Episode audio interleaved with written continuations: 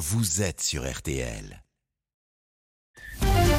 RTL Matin. Avec Yves Calvi. Il est 7h43. Excellente journée à vous tous qui écoutez RTL. Alba Ventura, vous recevez donc ce matin la présidente du groupe RN à l'Assemblée nationale, Marine Le Pen. Bonjour Marine Le Pen. Bonjour.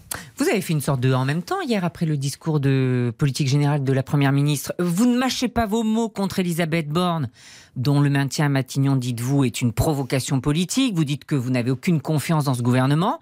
Et en même temps, vous dites que vous pourriez trouver des voies de passage selon les sujets. Ben oui, parce que c'est pour ça que nous avons été élus. C'est pour améliorer la vie quotidienne des Français. Et nous devons travailler à cela. Euh, moi, encore une fois, euh, je euh, n'ai pas pour objectif euh, de faire sauter les institutions. J'ai pour objectif de faciliter la vie des Français. Vous de parlez en- de qui là? De faire, bah, je parle par exemple de l'extrême gauche.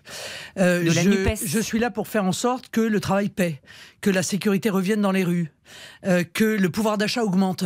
Euh, et nous allons travailler pour cela, mais nous allons travailler avec la fermeté que l'on nous connaît, avec la force de conviction qui est celle du Rassemblement national. Mais il faut comprendre que vous refusez les blocages, que vous avez envie d'avancer malgré tout. Même, même face à cette majorité euh, Mais euh, écoutez, d'Elisabeth Borne. je, je vais vous dire une chose très simple. On a un texte qui arrive sur le pouvoir d'achat qui est fondamental, Oui. qui est attendu par les Français avec impatience, euh, attendu par les retraités euh, pour la revalorisation euh, et l'indexation euh, de leurs retraites, attendu euh, par euh, les fonctionnaires, attendu euh, pour le prix du carburant, euh, le prix euh, de l'alimentation. Euh, je veux que ce texte puisse être voté. Il sera très certainement imparfait, car ce n'est pas nous euh, qui l'avons construit. Nous allons nous battre pour que euh, les décisions qui soient prises et qui soient votées soient les meilleures pour les Français. Mais c'est urgent. Mhm. Donc, euh, euh, voter une motion de censure tout de suite, c'est reporter ce texte au mieux fin septembre. Est-ce que vous croyez que les Français ont le temps d'attendre, compte encore, tenu de leur vous en situation prenez financière à l'extrême gauche.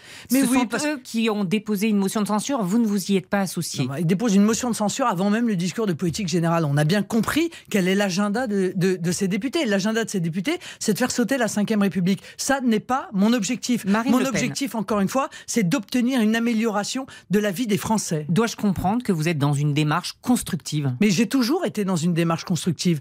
Pendant cinq ans, nous sommes opposés à des textes qui nous apparaissaient néfastes, toxiques, et nous avons voté un certain nombre de textes qui nous apparaissaient positifs. Voilà, de, ce que nous voulons, encore une fois, nous sommes là pour ça. Nous avons été mandatés par les Français pour améliorer leur vie quotidienne et pour améliorer la situation d'indépendance et de souveraineté de notre pays. Donc, lorsqu'Elisabeth Borne euh, parle de redonner un sens et une vertu au mot compromis, ça vous parle Oui, enfin, euh, les paroles du gouvernement euh, euh, ne m'ont pas convaincu parce que ça fait cinq ans qu'ils parlent mais qu'ils n'agissent pas. Donc j'attends de voir. Vous disiez tout à l'heure, est-ce que vous êtes prête à faire des compromis? Pardon, c'est pas à moi qu'il faut poser la question. C'est est-ce que le gouvernement est, est prêt à faire des compromis? Parce que c'est au gouvernement d'avancer en tenant compte du vote des électeurs qui leur ont donné une majorité relative et qui donc ont porté à l'Assemblée une opposition qui est très importante, beaucoup plus importante euh, que lors de la dernière mandature. Donc quand le président de la République dit je donne 48 heures aux oppositions pour me dire jusqu'où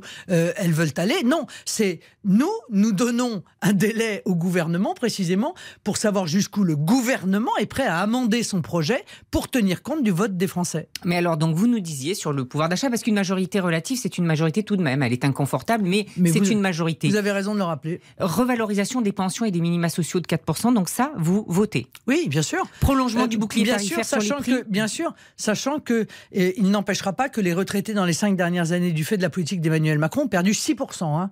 Donc c'est toujours pareil, c'est comme pour les APL, si vous voulez, on donne le sentiment, le gouvernement donne le sentiment de faire des cadeaux. La réalité, c'est que ça ne couvre pas, évidemment, euh, les pertes qui ont été enregistrées dans les cinq dernières années et celles qui vont être enregistrées là du fait de l'inflation. La nouvelle indemnité carburant travailleur, pour ceux qui utilisent leur voiture, Alors, euh, ça, euh, vous votez? Alors là, je vais vous dire, on va regarder de près, mais je l'ai dit à Elisabeth Borne, c'est une usine à gaz. Voilà, c'est une usine à gaz. Je ne sais pas comment le gouvernement va savoir qui a utilisé sa voiture 12 000 kilomètres euh, pour auriez euh, fait quoi, aller vous travailler. Ceci n'a aucun sens. Est-ce qu'il va falloir venir faire, un- euh, faire venir un huissier euh, pour prendre une photo du compteur le 1er janvier, puis le 1er janvier suivant? Est-ce qu'on va suivre les gens avec une caméra pour savoir s'ils sont allés voir mamie ou s'ils sont allés travailler avec leur voiture? Bon, il faut arrêter avec ce genre de choses. Le seul mesure Donc ça, vous ne voterai efficace, pas. écoutez-moi, la seule mesure efficace, rapide, euh, immédiate et qui va pouvoir bénéficier à tout le monde, c'est la baisse de la TVA sur le carburant de 20 à 5,5%. C'est ce que j'ai défendu pendant la présidentielle. C'est visiblement pas ce dans les que- plans du gouvernement. Eh bien, c'est ce que nous défendrons quand même à l'Assemblée nationale. Déconjugalisation de l'aide aux personnes handicapées, Oui. c'est-à-dire on ne prend plus en compte ce que gagne le conjoint. Oui, Ça je l'ai réclamé pendant la campagne présidentielle et c'est une mesure qui a été rejetée par la majorité d'Emmanuel Macron euh, lors de la dernière mandature, pas plus tard d'ailleurs qu'au mois de décembre dernier. La baisse des charges pour les indépendants, vous êtes forcément pour Oui, bien sûr. Je Vous suis votez. pour, mais encore une fois, euh, je pense qu'à côté des, des, des problématiques de charges, il y a les problématiques de dépenses contraintes. Moi, l'idée qui était la mienne, c'est qu'il fallait faire baisser les dépenses contraintes qui pèsent aujourd'hui sur les Français et qui représentent une part extrêmement importante du budget qui fait qu'aujourd'hui, euh, eh, eh bien, euh, euh, un tout petit peu plus seulement de 50% des Français arrivent à épargner. Euh, tous les autres ne peuvent plus épargner du tout à la fin du mois. Et sans compter ceux qui sont évidemment dans le rouge euh, dès le 15, voire même dès le 10. Marine Le Pen, sur la réforme des retraites, c'est encore euh, assez flou. Si le gouvernement bouge sur l'âge légal, est-ce que vous êtes prête à bouger vous aussi? Non. Je ne bougerai pas. euh, je, me refuse à accepter la retraite à 65 ans. Euh, je, pour le coup, n'accepterai que la proposition que nous avons euh, pu faire, qui, parce qu'elle est juste, qui consiste à permettre aux gens de partir entre 60 et 62 ans avec entre 40 et 42 annuités en fonction de l'âge où ils sont entrés dans le système. Plus ils sont entrés jeunes, plus ils sortiront jeunes, parce que ça, c'est la meilleure, c'est le meilleur moyen euh, de euh, répondre aussi au problème de la pénibilité. Mais vous, a- vous avez bougé vous aussi sur l'âge, puisqu'au départ bah, vous étiez fixé à 60. J'ai déjà bougé. Là, ouais. Voilà. Mais la, la première ministre ne parle J'ai plus bougé, de vous 65 savez pourquoi j'ai ou bougé 64 d'ailleurs hein? J'ai bougé à cause d'Emmanuel Macron et à cause euh, de sa gestion catastrophique des finances de l'État. J'ai bougé parce qu'il a fait 600 milliards d'euros de dettes supplémentaires en 5 ans et que je suis une responsable politique, voilà, au sens premier du terme. Et par conséquent, il m'apparaît que la proposition que je fais pour les retraites est une proposition juste. 40 annuités pour ceux qui, sont, qui ont commencé à travailler avant 20 ans et jusqu'à 42 annuités, pas plus pour ceux progressivement qui euh, sont entrés dans le système. La nationalisation d'EDF, Marine Le Pen, vous dites oui Mais non, ça n'a aucun intérêt. L'État est déjà propriétaire à 80%. Par conséquent, il dirige déjà l'entreprise.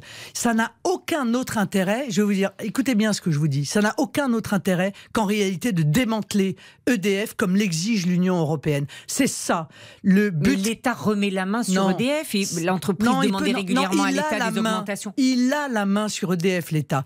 Donc la seule raison pour laquelle ils veulent 100%, c'est pour pouvoir démanteler EDF, ce qui va évidemment être une euh, perte très importante d'indépendance et une perte d'ailleurs financière euh, pour les Français. Mais ça garantit les investissements futurs. Il y a Mais- des.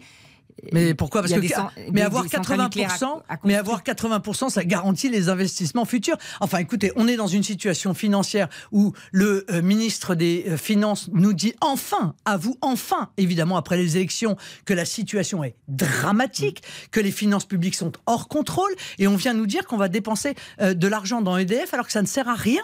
Mais non, mais c'est honteux.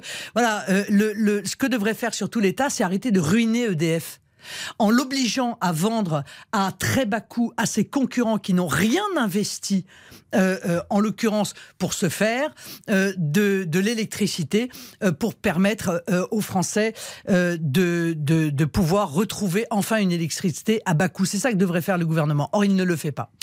Euh, Marine Le Pen, euh, on a vu applaudir quelques députés de vos rangs lorsque la Première ministre a fustigé ceux qui s'en prennent aux forces de l'ordre. Honte à ceux qui attaquent la police, a dit Elisabeth Borne lors de son discours. Euh, pas quelques. L'intégralité des députés du Rassemblement national se sont levés et ont applaudi cette déclaration. Car résolument, nous sommes du côté de la défense de nos forces de l'ordre. C'est une femme d'ordre, Elisabeth Borne? Non, mais c'est pas parce qu'elle dit ça, si vous voulez, qu'elle est une femme d'ordre. Si elle était une femme d'ordre, euh, ça se verrait. Or, ce gouvernement est un gouvernement de désordre. C'est un gouvernement qui suit le précédent. euh, et depuis cinq ans, nous avons eu une explosion de l'insécurité dans notre pays. Jamais, je crois, le laxisme judiciaire n'a été aussi euh, prégnant et aussi ressenti par les Français. Et ils ont gardé le même ministre. Donc, si vous voulez, Monsieur Darmanin a été très mauvais. Ses résultats sont très mauvais. Le désastre du Stade de France a évidemment choqué pas seulement la France, le monde entier. Malgré cela, il a été euh, non seulement d'ailleurs euh, renouvelé dans ses fonctions, mais on a même élargi ses responsabilités. de la même manière, le laxisme judiciaire n'a jamais été aussi euh, scandaleux, aussi indigne, et pourtant euh, on a renouvelé M. Dupont-Moretti dans ses fonctions. Donc ça veut dire que Mme Borne peut dire toutes les paroles euh, rassurantes qu'elle veut.